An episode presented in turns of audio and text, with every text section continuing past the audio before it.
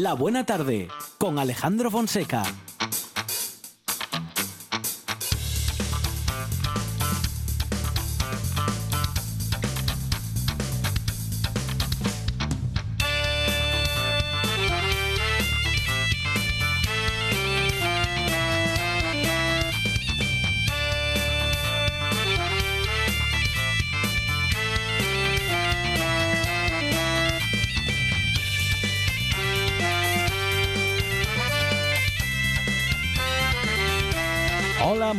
Tardes. Son las 4 y 8 minutos de la tarde y esta es la radio del Principado de Asturias. Esto es la buena tarde.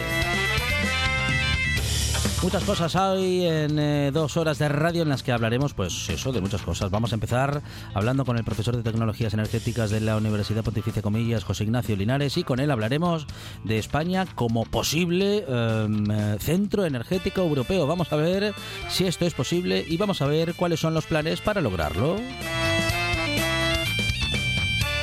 También hablamos de la ciencia que mm, llega a descubrir que aquello de equivocarse podría ser de sabios. Y es que equivocarnos y cometer errores, eh, bueno, claro, dicen que nos hace aprender. Bueno, pues ahora se ha demostrado científicamente. Vamos a hablar de este asunto con la psicóloga Eugenia Marín García. Ya hablaremos de la importancia de consumir probióticos, vamos a averiguar qué son y para qué sirven. Lo haremos con el experto en probióticos José Antonio Barroso. Tendremos también a José, José Manuel Pérez de Laderas del Naranco para hablar justamente, bueno, de plantas y hoy de flores. Llega con la lengua como protagonista Javi Solís y vamos a hablar también de historia con Carlos María de Luis y lo haremos también con Álvaro Díez. Con Carlos María vamos a descubrir la historia de un paisano que estuvo toda la vida reuniendo perres para comprar un prao para que luego llegue el conde y se lo quite. Y muchas historias también conocidas y en este caso con Álvaro Díez, en nuestro historiador, que viene como siempre con un relato muy interesante. Todo ello, oye, porque tenemos en la producción a Sandra González. Cosas inexplicables de radio, Monchi Álvarez. En la puesta en el aire, Juan Saiz Pendas. Y en la presentación, servidor Alejandro Fonseca, que estará contigo hasta las 6 en esto que se llama La Buena Tarde.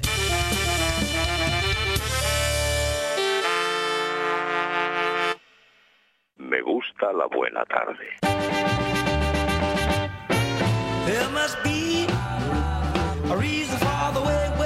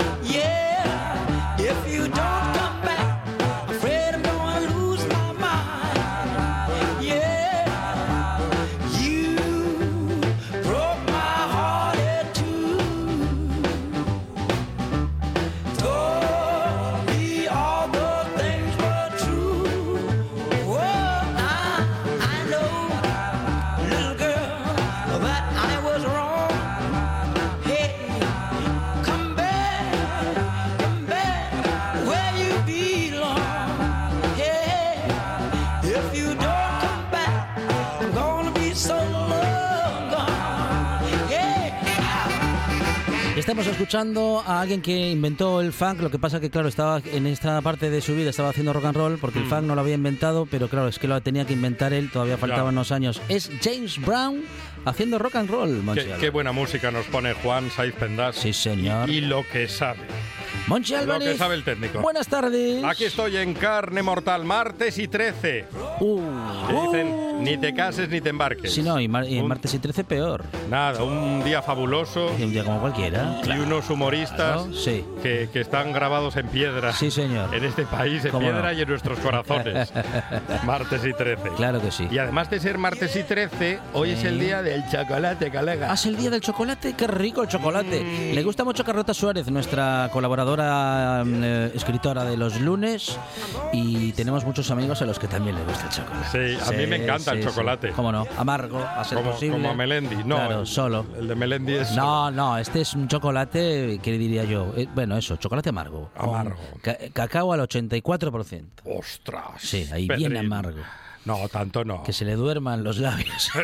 84%. Qué barbaridad. No, vamos a decir 70. Venga, yo 70%. creo que al 70% está bien. Muy bien, fantástico. Pues nada, martes y 13, Sí. la buena tarde, Claro. chocolate, Sí. merienda, Buena música. buena música, Qué buena barbaridad. radio. Qué suerte tienen los oyentes, ¿eh? Qué bien lo van a pasar. La familia de la buena tarde, el país Astur, el universo mundo, tiene una suerte de estar Fenomenal. sintonizando la buena tarde Bueno, ahora tenemos, mismo. tenemos muchas cosas que contar. Vamos a ir, bueno, pues eso, a toda velocidad para contarlas y para procurar llegar a todas ellas en dos horas de radio que tienen todavía mucho por delante. Monchi Álvarez, gracias. De nada.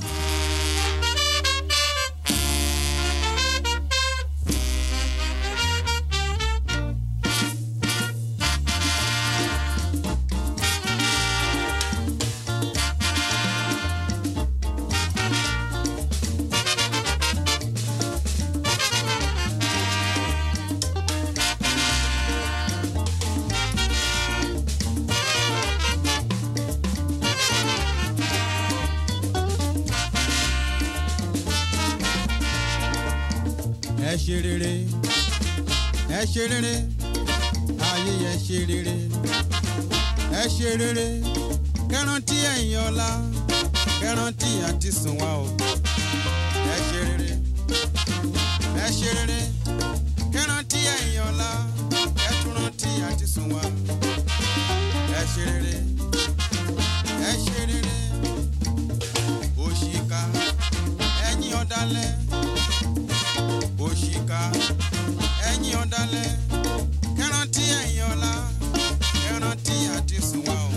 hablamos ahora de los planes que tiene nuestro país para convertirse en el centro de suministro energético de Europa y en el futuro hub europeo para el hidrógeno verde. Vamos a hablar de este asunto con el profesor de Tecnologías Energéticas de la Universidad Pontificia Comillas, José Ignacio Linares.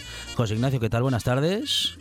Hola, buenas tardes. Bueno, profesor, muy bien. Ah, ¿Estos planes de nuestro país tienen únicamente un discurso por delante y una intención y una voluntad o hay con qué hacerlo? Bueno, hay con que hacerlo, lo que pasa es que no es todo tan simple como Ujú. a veces pudiera entenderse ¿no? de Sí. las declaraciones que se hacen. Es decir, es verdad que España tiene, pues, eh, debido a inversiones históricas, una capa la mayor capacidad de recasificación de Europa desde el punto de vista de, de gas natural y eso nos sitúa en una, en una posición muy buena. Pero de cara a plantearnos, o sea, eso nos, nos favorece a nosotros en cuanto a nuestro abastecimiento, que es lo que está ocurriendo ahora. Nosotros no vamos a tener problemas de abastecimiento, otra cosa será el precio.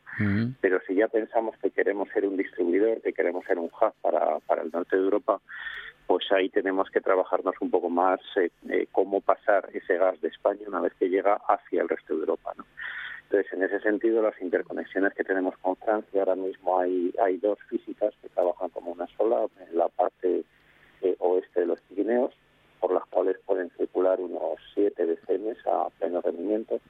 Se quería hacer el MidCat en la parte oeste de los Pirineos, que básicamente nos permitiría doblar eso más o menos, forzando un poco llegar pues a unos 18 BCM aproximadamente, porque nos hagamos una idea, la, la demanda solo de Alemania eh, de gas ruso que tradicionalmente ha tenido está entre 80 y 100. Es decir, que con eso, pensando en que quisiésemos llevar el gas a Alemania, pues le daríamos muy poco, todavía necesitaría más. ¿no? Esa parte de esas interconexiones físicas tenemos más posibilidades, llevar eh, un gasoducto eh, submarino hacia- desde Barcelona hacia Italia, donde ellos tienen pues ya una, una red logística para ya seguir hacia el norte. Eso llevaría su tiempo, pero podría ser una alternativa viable, sobre todo si Francia pues no quiere no quiere invertir. Y en paralelo a ese a ese gasoducto, mientras se va construyendo, lo que se puede hacer desde ya es hacer una especie de, de buques lanzadera, de tal forma que las regasificadoras nuestras que tienen capacidad de atraque para buques muy grandes, eh, poder trasvasar esos buques grandes a otros más pequeñitos, que son los que tienen normalmente la, la capacidad eh, las otras regasificadoras. ¿no? O sea, eso ahí es una ventaja que tenemos, que nuestras regasificadoras permiten traer grandes buques transatlánticos de Estados Unidos y, y en cambio eso no lo permiten todas las regasificadoras que hay en Europa. Entonces, eso también justifica que nosotros hagamos de puente. Pero vamos, que, que hace falta hacer inversión. Es decir, lo- todo lo que sea vía gas natural licuado lo tenemos fácil, pero hay que pensar que en el futuro el gas natural licuado siempre va a ser más caro que el gas por tubo. Ahora sí porque hay una situación de carestía, pero eso podría ser poco competitivo. Sobre todo si los italianos nos ganan la partida pues a través de los eh, de los acuerdos con Argelia, de los gasoductos que van a venir desde el centro de África, etcétera. Entonces hay que estar muy atentos a qué otros gasoductos se van construyendo, que va a haber unos cuantos, para jugar un poco nuestras cartas. Pero vamos, bien situados estamos, tenemos posibilidades y lo que hace falta es moverse, no, no dormirse. ¿no? Es un buen momento para, para empezar a hacer una. Y desde, desde, desde Asturias podemos, um, digamos que ser un elemento importante o un elemento a tener en cuenta dentro de esa producción de gas. Bueno, desde Asturias tenéis una regasificadora que se supone que se pondrá en marcha, o sea, de momento está hibernada, la que está en el, en el museo. Ujú. Entonces ahí tenéis una oportunidad importante. Si, si se reactiva, que parece ser que, que se va a hacer, pues entraréis un poco en el, en el mismo juego, ¿no? Es decir, de, de poder atracar buques grandes, llevarlos hacia la costa, hacia la parte de Alemania y ahí pensemos que también Alemania va, a mejorar sus infraestructuras eh, portuarias para poder traer. También Alemania va a meter unas regasificadoras flotantes, que probablemente les pase lo que digo, que sean solamente para buques pequeños, con lo cual esa lanzadera que yo comentaba antes estaría también disponible. Sí, yo creo que Asturias, igual que igual que Galicia, que también tiene otra ya, ya operativa desde hace tiempo, pues tenéis una oportunidad buena, interesante. Bueno, justamente de eso se trata, de estar eh, pues donde hay que estar y hacer lo que hay que hacer para que el momento sea propicio. Bueno, eh, no hay que, bueno, eh, por decirlo de manera coloquial, no hay que dormirse. Estamos a tiempo, profesor, todavía de, bueno, en fin, de ser protagonistas en este, en fin, en esta, en esta actual necesidad de energía que, bueno, es, eh, es actual, pero que continuará a medio y largo plazo. Sí, es- estamos a tiempo porque démonos cuenta que esto que efectivamente ha sido una cosa que se ha forzado por la por la guerra de Rusia con Ucrania, eh, lo que nos ha hecho ha sido despertarnos un poco. Es decir, Yo Ujú. creo que la, en España vivíamos una especie de carácter general, ¿no? una especie de ensoñación, por decirlo de alguna manera, con que con las renovables ya lo teníamos todo cubierto. Pero lo que ahora hemos descubierto, entre comillas, es que las renovables, por supuesto, que hay que seguir invirtiendo en ellas y son el futuro, pero nunca van a estar solas. Es decir, las renovables necesitan, necesitan tener algo detrás. ¿no? Y ese algo, pues solo son tres cosas. O bien eh, gas, que es lo que estamos haciendo actualmente, Ujú. o bien almacenamiento eh, masivo, que no se está haciendo, se dice, pero no se hace. Habría que hacer muchas hidráulicas de bombeo para que aquello funcionase bien con almacenamiento. Eh, o bien meter más nuclear y, por supuesto, no, no dejar que se pierda la que ya tenemos. ¿no? Ujú. Entonces, de esas tres alternativas, el gobierno se ha decidido por la primera. Entonces, aunque hasta ahora no lo decía, pero ya queda, queda bastante claro, las renovables requieren tener gas. Decir, si uno echa un vistazo al, al Plan Nacional Integral de Energía y Clima, y clima al PNIEC, eh, curiosamente, el gas de ciclos combinados, que son Ujú. una potencia instalada de unos 26 gigavatios, Ujú. toda España, esos 26 gigavatios no varían, están ahí permanentemente hasta 2030. Van aumentando las renovables, va bajando la previsión de nuclear y hacen una serie de ajustes con distintas fuentes, pero el gas no se toca. No se dice, pero no se toca, ¿no? Lo cual significa que para la transición energética el gas, al menos a medio plazo, va a ser fundamental, salvo que se hagan alguna de las otras medidas, ¿no? Ujú. Entonces, Ujú. en España está claro que va a ser fundamental y en otros países europeos, si deciden tirar hacia las renovables, también va a ser fundamental. ¿no? Por tanto, todo lo que sean infraestructuras para favorecer o para ayudar a esa distribución de gas van a ser importantes. ¿no? Yo imagino que después de todo esto, pues no volveremos a caer otra vez en el error de buscar como, vamos, Europa, de buscar como suministrador casi exclusivo a Rusia, por muy Ujú. barato que sea, Ujú. con lo cual esa diversificación ya, ya va a estar abierta ¿no? y ahí tenemos que estar pues para para hacer las inversiones necesarias para que podamos ser la puerta, una de las puertas de entrada a Europa. ¿no? Bueno, Habrá- ya- habrá más, pero por lo menos Nos habría gustado que el camino fuese otro, pero en todo caso parecía algo necesario. No podíamos depender del gas ruso para siempre, ¿no? Sí, sí. De hecho, eso España lo tenía bastante claro. O sea, nosotros históricamente de gas ruso dependíamos en menos del 10% en, en valor anual. Ujú. Ahora han salido noticias de que España eh, ha comprado mucho gas en julio y en agosto. Bueno, eso digamos que son contratos que ya había establecidos y, y es un- una punta en el verano que ha coincidido también con algunas indisponibilidades de, de los eh, plantas de licuefacción de Estados Unidos. Eh, y además que nos hace falta mucha gas para producir la energía eléctrica que nos demandan nuestros vecinos, ¿no? Francia, Portugal, incluso Marruecos. Pero en el medio anual el consumo, la dependencia española siempre ha sido muy baja precisamente por tener pues hasta creo que son 13 suministradores eh, vía barco, ¿no? aparte de lo que nos llegaba por Argelia que ahora se ha reducido y esperemos que se pueda arreglar en el futuro inmediato. Bueno, última cuestión, un minuto apenas tenemos para ello. Profesor, ¿por qué Francia se opone al MidCat, ese gasoducto que llegaría desde Argelia? Y bueno, no, no es que esté mm, a, punto de, mm, digamos, de fabricarse o de crearse, está prácticamente terminado, ¿no? Sí, falta, o sea, digamos que ahí tenemos española que es muy buena a nivel de redes de gas, es una Ujú. infraestructura muy tupida. La infraestructura francesa, que a nivel de gas es bastante pobre, y ellos básicamente tienen unos conductos por el norte y otros por el sur, que serían los que seguiría el MidCat, y faltan unos 250 kilómetros, que es lo que es el MidCat como tal. Y el MidCat no es un gasoducto desde España hasta Alemania, sino que es un empalme entre la red francesa y la red española. Ujú. Entonces, claro, ¿cuál es el problema? Que la red francesa a nivel de gas bastante bastante escasa, precisamente porque su apuesta energética era por las nucleares y Ujú. tiene muy poquito ciclo combinado. Ujú. Entonces, aunque se invirtiese, aunque Europa pagase el MidCat, Francia tendría que invertir en reforzar su red para que ese, ese camino, una vez que llega a Francia, ese camino pudiera seguir. Y yo creo que eso es lo que no están dispuestos a hacer, porque no está entre sus prioridades. Es decir, Francia ahora les ha pillado un poco el toro con el tema de las de las nucleares, que tienen una serie de disponibilidades, la sequía, falta de agua, etcétera. Pero en condiciones normales, Francia es un exportador neto de electricidad y eso no quiere renunciar a serlo. Es decir, ya están hablando de que lo de las nucleares lo van a resolver a lo largo de este invierno o antes de que llegue este invierno, ¿no? Entonces ellos lo que no quieren es meterse en una inversión de años y de mucho dinero cuando su objetivo es otro. Claramente están mirando de por sí, o sea, eso que tanto hablamos de la solidaridad europea, no sé qué, bueno, ellos no lo están aplicando, pero están mirando por ellos mismos y, y por ellos mismos eh, lo que consideran es que la situación de ahora es coyuntural y que no se van a arriesgar a hacer inversiones millonarias para algo coyuntural. Esa, esa es su postura. Eh, Bueno, ojalá que las grandes decisiones y que la política bien hecha eh, conviertan, puedan convertir a España en el centro del suministro energético de Europa o al menos se convierta en una pieza clave, lo cual no solamente le daría más protagonismo a nuestro país, sino que también nos colocaría en una posición diferente dentro de lo que es este continente europeo y dentro de lo que es también la Unión. Eh, José Ignacio Linares, profesor de Tecnologías Energéticas de la Universidad Pontificia Comillas. Profesor, muchísimas gracias y un saludo desde la buena tarde. Muchas gracias a ustedes, un placer. Esto es RPA, la radio autonómica de Asturias. La buena tarde con Alejandro Fonseca.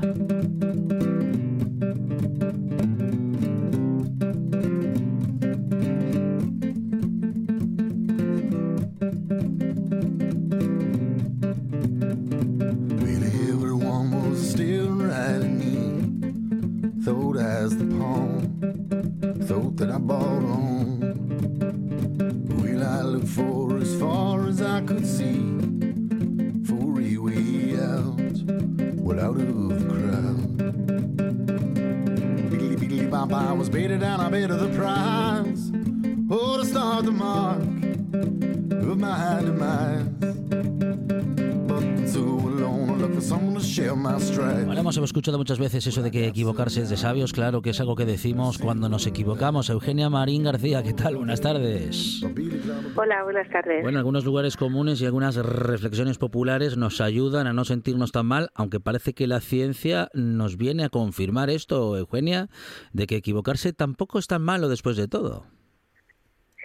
Bueno, sobre todo cuando sabemos aprovecharlo, no, no es el error en sí, sino lo que hacemos con él. Ajá, vale, vale, bien, bien. Bueno, eh, siempre se, se ha visto con malos ojos eh, equivocarse, especialmente en el mundo de los adultos, donde cometerlo puede ser un motivo de vergüenza y de decepción. Luego, no es el error en sí algo malo per se, eh, como dice, eh, mm, como dices Eugenia, siempre que hagamos algo interesante con ese error, ¿no? Eso es, sí, o sea, eh, esto va ligado en el mundo educativo, sobre todo, al uso de pruebas, mm, no tanto como algo calificativo para medir lo que se ha aprendido, eh, sino como una herramienta de aprendizaje. Entonces, eh, cuando nos ponemos a prueba y vemos hasta qué punto hemos aprendido o no, en ese contexto, el hecho de, de cometer errores, eh, si después va seguido de una buena corrección, eh, digamos que eso mm, eh, beneficia a largo plazo, ¿no? Eh, eh, el que seamos capaces de recuperar esa información a largo plazo, comparado, por ejemplo, en estudiar de manera repetida, ¿no? Algo que, que solemos hacer, eh, repasar y volver a repasar, ¿no? Parece que, que utilizar esto, eh, las pruebas como herramientas de aprendizaje y eh, los errores eh, como una por- opo- oportunidad para ver en qué hemos fallado, pues eh, nos ayuda a aprender a largo plazo. Bueno, hay que tenemos que aprender también de algunos errores que se están cometiendo en algunos sistemas de aprendizaje, justamente, ¿no? Porque seguimos estudiando o procurando que en el mundo educativo, en el mundo de la educación, se estudie de memoria y no parece que sirva para mucho. Esto sería como equivocarse y no aprender del error. Bueno, eh, desde mi punto de vista hay diferentes aspectos, ¿no? Eh, es cierto que, mm, que la memoria se está demonizando mucho y mm, repetir y repetir sin, sin un aprendizaje profundo, digamos, no tiene mucho sentido, ¿no? Memorizar de manera automática. Pero sí que es cierto eh, que hay determinadas eh, habilidades o determinados conocimientos eh, cuya automatización, digamos, nos va a liberar después eh, recursos cognitivos y atencionales para dirigirlos a, a- a otras cosas, ¿no? Es decir, mm, nosotros aprendemos, por ejemplo, la tabla de multiplicar eh, y eso puede liberar en un determinado momento eh, que mm, cu- cuando tenemos una respuesta rápida, ¿no? De que es 3 por 4 para utilizar esos recursos que tenemos en ese momento para, para eh, otras, otros aspectos del problema, ¿no? Por tanto, memorizar eh, en sí mismo, mm, desde mi punto de vista, no es algo negativo, es depende Vale, cómo lo utilicemos, Claro, ¿no? claro. Eh, y, y sí que es cierto que mm, hoy en día eh, hay tenemos memorias externas tan potentes, digamos, en los que muchas cosas que se han memorizado hasta un determinado momento ya están al alcance de la mano, eh, que mm, de alguna manera es integrar esas memorias externas eh, como apoyo y dedicar esos otros recursos para otros aspectos, ¿no? Eh, es lo que se ha hecho a lo largo de la historia, es decir, los libros cuando cuando se generalizaron a través de la imprenta también eh, la crítica que tenían en su día es que iban a ser perjudiciales para la memoria porque estaban ahí, ¿no? Entonces, bueno, hoy en día con las nuevas tecnologías pa- pasa algo parecido.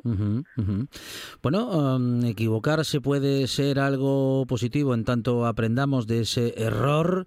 eh, también es algo, y seguirá siendo, ¿no? Algo que nos irrita sobremanera. ¿Deberíamos eh, estar educados de otra manera respecto de esto de cometer errores? ¿Tendríamos que tomarlo de otro modo? Sí, o sea, uno de, lo- de, lo- de las batallas, digamos, eh, para eh, de integrar ¿no? Eh, las pruebas y, y los errores en el sistema educativo es que a los a- a- al alumnado, digamos, eh, no le gusta. No le gusta porque Sí. culturalmente está asociado con algo negativo, ¿no? Pues a parecer eh, poco habilidoso o a no haber estudiado o etcétera, ¿no? Eh, y por tanto una batalla es eh, integrarlo como parte del aprendizaje, ¿no? Y quitar esos miedos, esas vergüenzas, eh, porque también se ve que incluso antes de aprender, el hecho de ponernos a prueba y de intentar generar respuestas de lo, de lo no conocido y obviamente pues en un alto porcentaje de, de ocasiones vamos a decir algo eh, que es erróneo, pero incluso eso es que se llama pretesting, ¿no? O sea, ponernos a prueba antes del aprendizaje es positivo.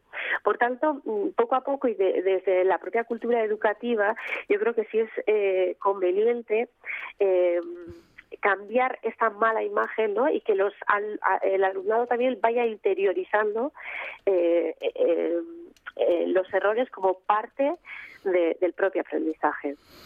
Bueno, muy interesante el planteamiento que seguramente mm, deberemos cambiar respecto de muchas eh, cuestiones porque de momento estamos apostando solo por los aciertos y no hacemos demasiado respecto de nuestra educación eh, con los errores. Eugenia, tendríamos que tendremos que revisar muchas cosas, ¿no? Sí, claro. Decir, Una, una cosa muy importante en los errores, eh, como eh, creo que comentaba antes, es qué hacemos con ellos, ¿no? Eh, y algo importante es el feedback o el- la respuesta correctiva, digamos, que damos al error. Y es cierto que cuando, cuando eh, los recursos disponibles para mm, corregir esos errores son pocos, tendemos a dar respuestas muy generales de mal o bien. Y eso se ha visto que no es del todo lo adecuado. Para realmente sacar jugo a ese error, digamos, hay que entender por qué está mal la respuesta que hemos dado y hay que intentar integrar de una manera más mm, comprensiva el acierto, digamos, la respuesta correcta, ¿no? Eh, Claro, y entonces todo esto, como cualquier eh, modificación educativa, requiere recursos, ¿no? Entonces yo creo que eh, los profesionales de la educación eh, muchas veces se, se encuentran, o en ocasiones nos encontramos ante la falta de recursos, ¿no? Y- y, eh, claro, si, si el alumnado eh, se encuentra con, pruebas que solo son calificativas, es decir, eh, que no son herramientas para aprendizaje, solo miden su, su, su nivel de aprendizaje y además tiene consecuencias para el futuro, digamos, y además el, el feedback o eh, ayuda al error que damos es simplemente de está mal o bien, eh, es lógico que sigamos manteniendo esa cultura de evitar el error y es lógico además que esos errores no sean tan eh, de tanta ayuda, ¿no? Entonces mm, este esta nueva mentalidad requeriría eso pues de más recursos y de digamos un eh, de más- una relación ¿no? con el alumnado más directa, de, de más acompañamiento. Eugenia Marín García, psicóloga de la Universidad del País Vasco. Equivocarse podría ser de sabios, pero ahora hay que ponerlo en práctica. Eugenia, muchísimas gracias y un saludo desde la buena tarde. Muchas gracias a vosotros, gracias, un saludo. Escucha la buena tarde en RPA. Si nos escuchas, te escucharás.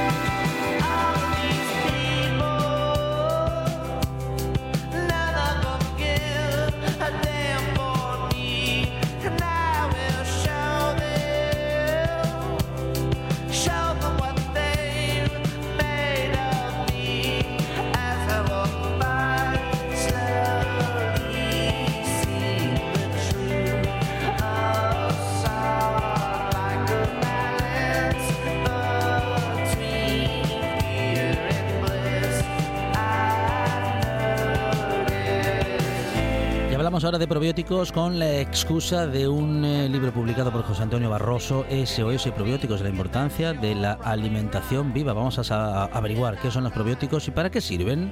José Antonio Barroso, ¿qué tal? Buenas tardes.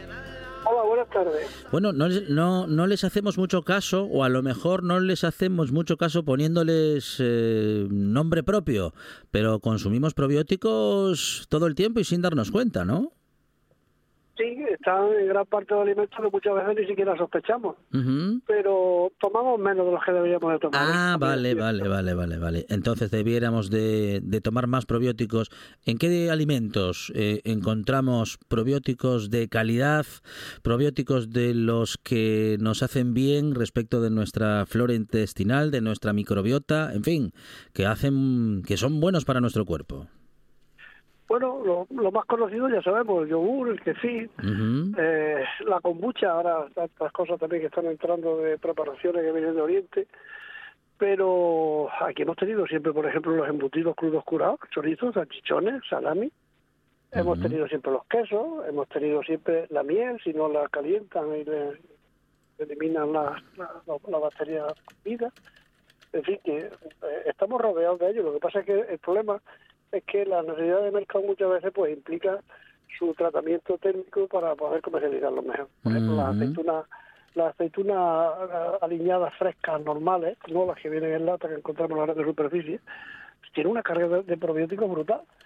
Pero desgraciadamente es muy difícil llegar a ellas, como no sea en momentos de campañas recientes cuando se recogen de los, de los olivos, que suelen hacerse esos aliños caseros, esos curados caseros, y ahí se está manteniendo viva y tenemos las tenemos a nuestro alcance.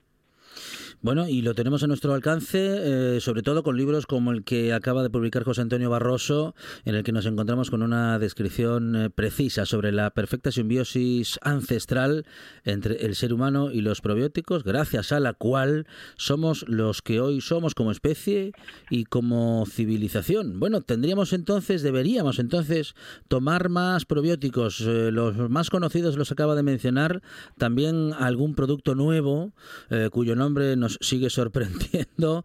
Eh, no obstante, es posible que sea más fácil de lo que creemos. Sí, eh, eh, como, bien decía, nos viene acompañando desde siempre. Sí. O sea, pensar que sin, sin la ayuda de ellos, eh, llegar al recorrido existencial que hemos tenido con tantísimas con tantísimos avatares a lo largo de la historia y con una medicina tan precaria como ha existido siempre, no hubiéramos llegado hasta aquí, eso está claro. Nos estuvieron ayudando y manteniendo. ¿De acuerdo? Y ahora sí podemos pensar que parece que somos somos unos grandes eh, unos grandes devoradores de ansiolíticos. Claro, claro. Y, y la, Mm. y la causa principal yo estimo y creo que es precisamente ese abandono de probióticos que siempre el hombre ha tenido a su disposición.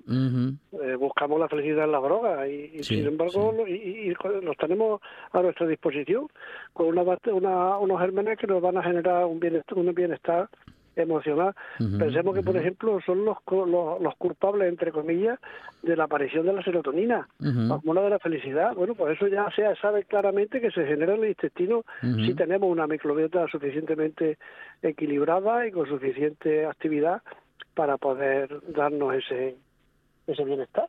O sea que también viene no solamente bienestar físico, sino que también bienestar emocional. Sí, Eh, sí, sí, sí. Esto, bueno, es importantísimo, sobre todo en días en los que hemos comentado justamente, no hoy, pero sí ayer y mucha, en muchas otras ocasiones, eh, mm, bueno, pues cuánto, cuánto, mm, cuánto y mucho ansiolítico consumimos en España en general y en Asturias en particular, eh, José Antonio. Yo creo que poco. Y bueno, es verdad que lo hay ya también, hace mucho tiempo que se están vendiendo en, en cápsulas en las farmacias. Pero eh, a nivel natural lo hemos tenido siempre, como decimos, al alcance de los alimentos, siempre y cuando no lo hayan machacado. Eh, en el libro precisamente tengo yo un capítulo que me gusta muchísimo porque ahí hice, hay un campo de investigación importante que es el análisis del abastecimiento de los ejércitos en campaña y las consecuencias que tiene esa alimentación muerta que les da. Eh, es cierto que en una circunstancia eh, de, una, de, de combate, pues ya esto propicia de por sí una aparición de problemas mentales. Pero, sin embargo, hay una, hay una clara influencia en esos problemas mentales a partir de la Primera Guerra Mundial. De la Primera Guerra Mundial hacia atrás no hay tanta tanta circunstancia o tanto eh, este malestar malestar eh, mental eh, por parte de los soldados y sin embargo a partir de la Primera Guerra Mundial hacia aquí o sea, hay una, una cantidad enorme de problemas y creo que llegan hasta ahora porque la guerra del Golfo por supuesto después de tanto tiempo pues eh, hay ingentes cantidades de gente de, de, de soldados to- tocados mentalmente en Estados Unidos con tratamientos especiales Ujú. ¿Qué cambió a partir de la Primera Guerra Mundial? Pues que hasta entonces los ejércitos recibían alimentos no en conserva, o sea, las conservas se inventan a partir de la Primera Guerra, ¿vale? Y entonces cuando la- los soldados solamente reciben alimentos muertos, que digo yo, ujú. todos los alimentos fermentados, a ver, los soldados le daban garum, eh, ahí en la zona de, le- se lo mandaban hasta Siria, donde estaban peleando, le mandaban el garum desde las factorías de Hispania. Y el, fa- y el garum es una salsa de pescado fermentada que debía saber a rayo, por supuesto, no Sí, creo que nosotros sí. fuéramos capaces de comerla ahora, pero que a ellos les venía estupendamente para sus problemas y para sus luchas y sus peleas.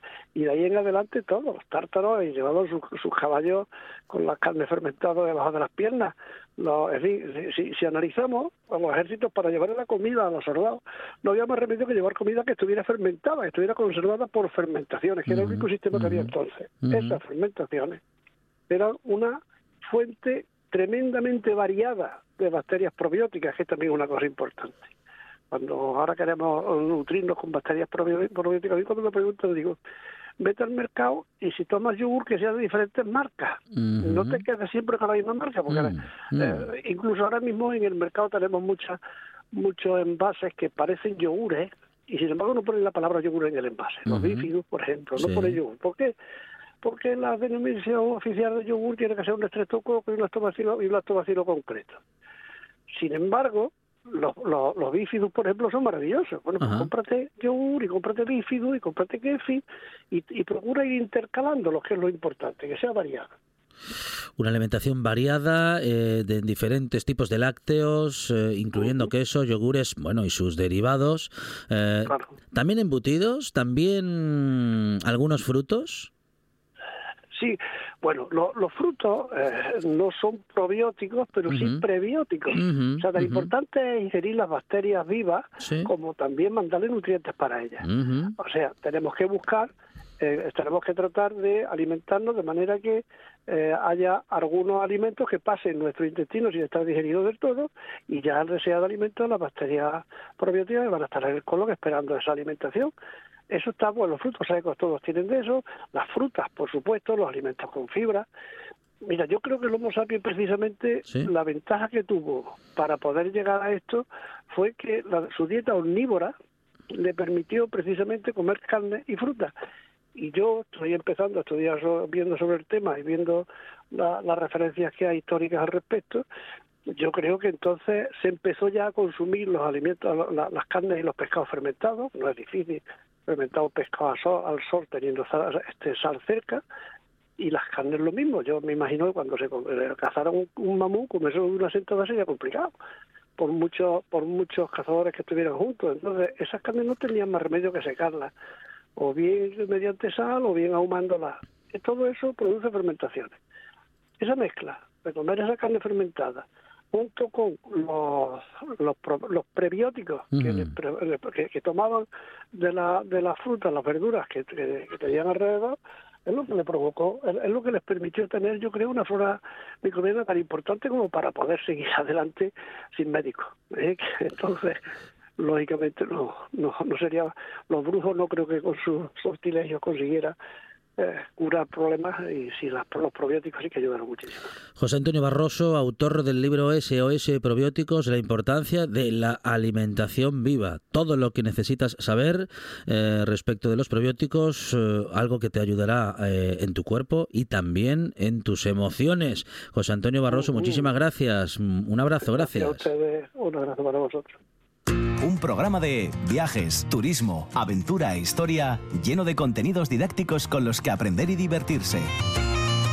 Un escaparate turístico donde se incluyen información sobre casas rurales, hoteles, gastronomía, turismo de aventura, senderismo, Voy a festivales. volver a salir y quiero que me aplaudáis como si fuera yo que sé. Un buen día para viajar. Un programa de apoyo al sector turístico de Asturias. Los sábados y domingos a las 10 de la mañana. Cocina tradicional y de vanguardia. Guisanderas, estrellas Michelin y fartures que sacan Michelines. Les Fartures con David Castañón. Sábados y domingos, después de un buen día para viajar en RPA.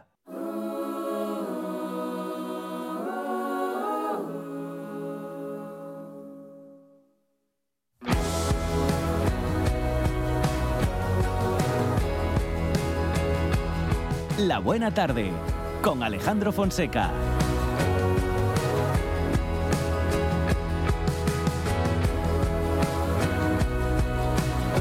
Y con Monchi Álvarez y con Sandra González y con todo el equipo Monchi Álvarez hablando ahora de, bueno, de plantas. De flores, de, flores. plantas. Qué bueno, qué Buah, bueno. Me encanta la jardinería. Nos va a prestar muchos, eh, bueno, nos va a prestar a hablar con él y él nos va a prestar Consejos. consejos. José Manuel Pérez, ¿qué tal? Buenas tardes. Hola, José Manuel.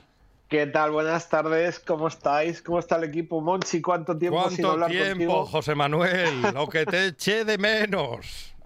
¿Cómo tienes las plantas en casa? ¿Cómo están? ¿Están vivas? Bueno, algunas sí. Hay... Me preocupa una planta carnívora. Uy, uy, uy, uy. Tengo una planta carnívora un poco pachuchilla. ¿Se hizo vegetariana? No. No, no creo. De vez en cuando come alguna mosca, pero la tengo así, no sé, yo creo que tiene mal por venir, vamos a decirlo de esta manera. Esa si tiene alguna necesidad, no te preocupes que cuando pases cerca te amarra el dedín. Ya verás cómo, cómo te cuenta lo que le pasa. Pero, eh, ¿qué- qué- ¿cómo hay que cuidarla, esa planta carnívora? ¿Hay que protegerla del sol, sol y sombra?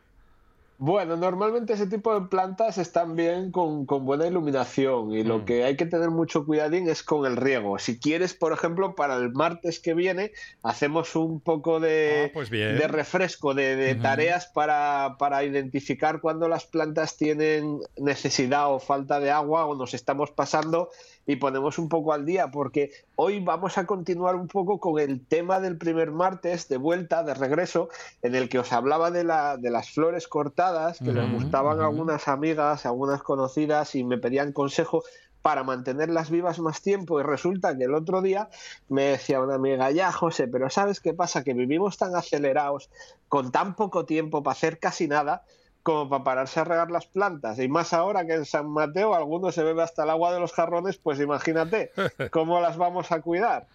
¿eh? Así que yo estoy de vuelta ahora para dar algunos consejos y sobre todo para convertir problemas en oportunidades. Bien. Porque digo yo, ¿cuál es el problema?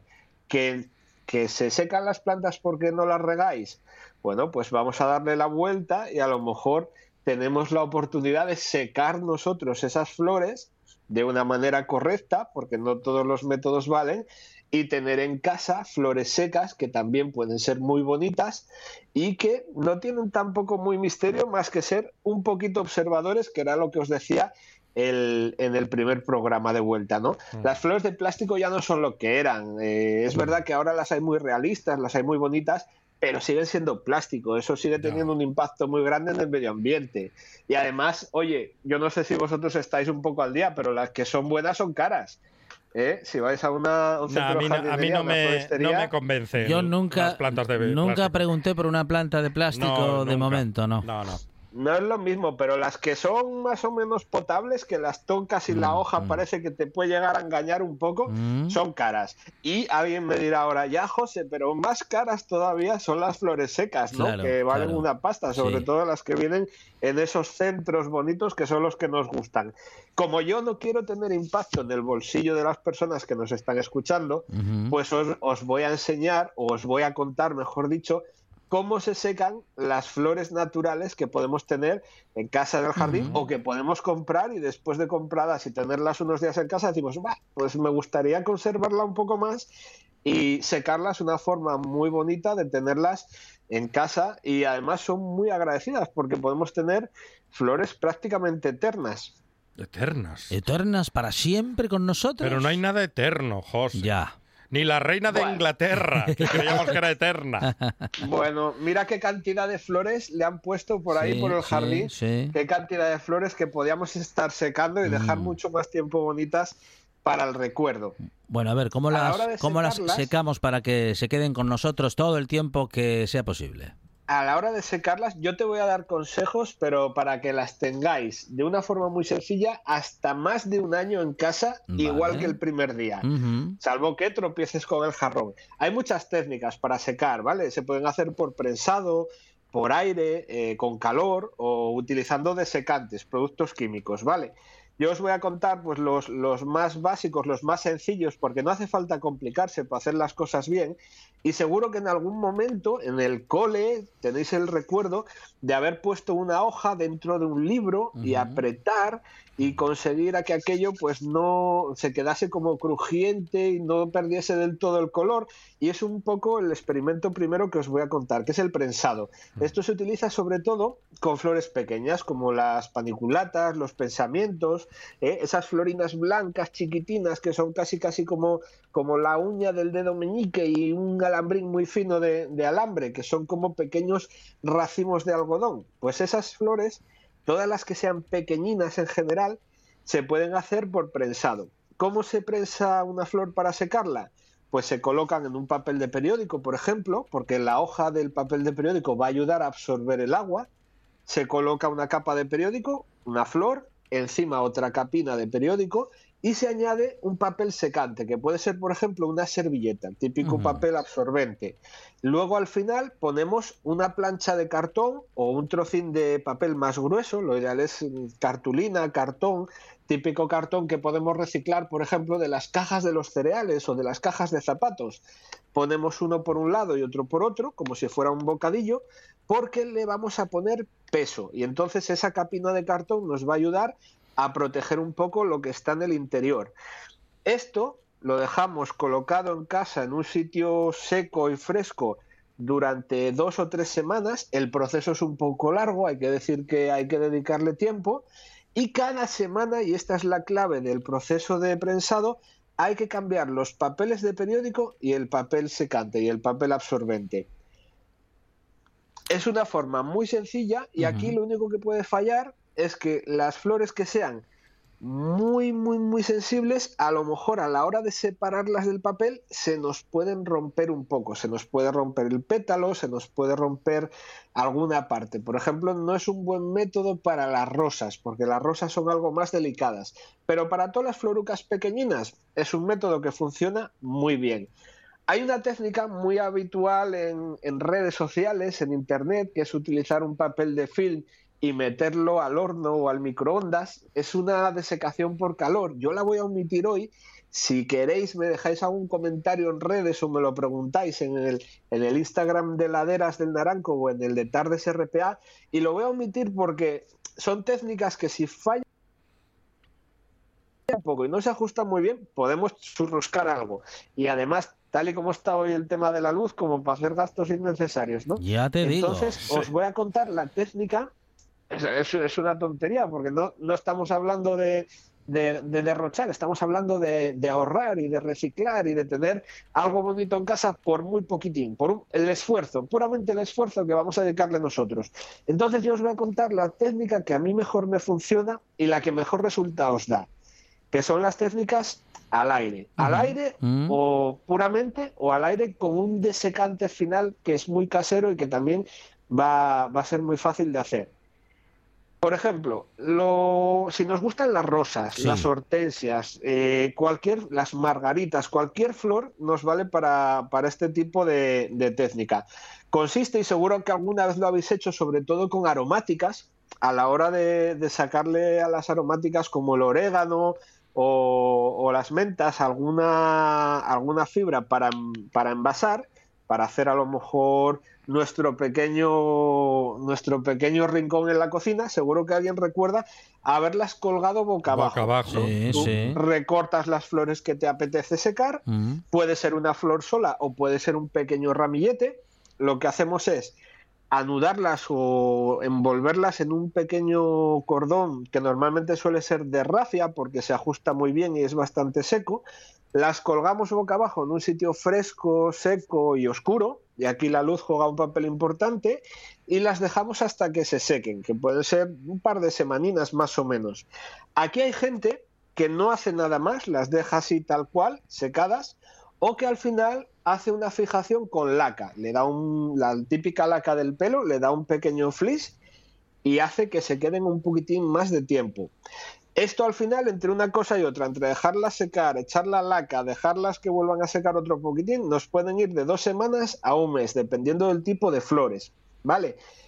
¿Qué pasa? Que estas flores que secamos así, quedan muy crujientes. Si las tocamos un día o las colocamos, las movemos un poco a la hora de prepararlas en el jarrón, pues nos encontramos que, que cruje muy fácil y rompe muy fácil la hoja, que está como, como petrificada, está ahí como, como reseca, ¿no? ¿Y qué pasa? Que esas flores pues están muy bonitas cuando no las tocamos, pero como hagamos algo, pues empezamos a soltar la cascarilla de la parte seca. Entonces, a esta técnica, si le hacemos una pequeña variación, que es utilizar glicerina, que la podemos comprar en cualquier farmacia y que no es muy cara, pues lo hacemos de la siguiente manera. Alargamos un poco la vida de esa flor y vamos a evitar esa sensación, o mejor dicho, ese tacto, ese aspecto así como, como crujiente y reseco. Lo que tenemos que hacer es, y normalmente funciona mejor cuando cortamos las flores, cuando son recién cortadas, es colocar esa flor recién cortada, que ya os comentaba en el otro programa, que hay que cortar con un poco de ángulo, como las pajitas, para que la flor pueda absorber bien el agua cuando está en el jarrón. Las metemos un día, 24 horas, en un, en un vasín o en un recipiente, en un jarrón, con agua y sal, ¿vale? Una cucharada de agua, una cucharada de sal, perdón, por cada vasín de agua. ¿Qué conseguimos con esto? Conseguimos que la planta absorba nutrientes por el corte de nada más cortarla de ese agua que tenemos y que la sal, al introducirse dentro, vaya secándola. Durante ese proceso de secado, como va a tener todos los nutrientes cogidos, vamos a preservar bastante mejor el color. Es decir, no vamos a, a tener flores secas que sean pálidas, sino que se van a secar con un color bonito muy parecido al color natural. Una vez que pasan esas 24 horas, vamos a sacarlas de ese jarrón o de ese recipiente con agua y sal y lo vamos a meter en otro que tenga agua y glicerina. Y la proporción es 2 a 1. Dos vasinos de agua por un vasín de glicerina. No hace falta hacer un preparado muy grande, ¿vale? Con que cubra 2 o 3 centímetros del tallo, suficiente. La glicerina normalmente es densa, entonces recomendable que podemos hacer antes de echarla en el agua, calentarla un poquitín, templarla, Vale. ¿vale? Puede ser al baño María, puede ser al microondas, para que se disuelva más fácilmente. Las colocamos en esa mezcla y las dejamos ahí tres días. Después de tres días, las sacamos y nos vamos a dar cuenta de que la flor se ha secado, tiene un tacto más flexible, no es tan crujiente, no rompe con esa facilidad. Y entonces el tema es colocarlas eh, atadas en esa cuerdina que teníamos y dejarlas colgadas boca abajo en un sitio sin luz. Y ese es el secreto para que se terminen de, de secar. Todos estos secretos, los que escuchas en la radio y los que puedes encontrar también en Laderas del Naranco con José Manuel Pérez. José, muchísimas gracias. Un abrazo. Un abrazo. Un abrazo, Alejandro. Noticias en RPA, tras lo cual esta buena tarde sigue. Ya está aquí Javi Solís, que hoy, como siempre, tendrá y tendremos con él a nuestra lengua como protagonista. Y más cosas que contaremos en la próxima hora con mucha historia.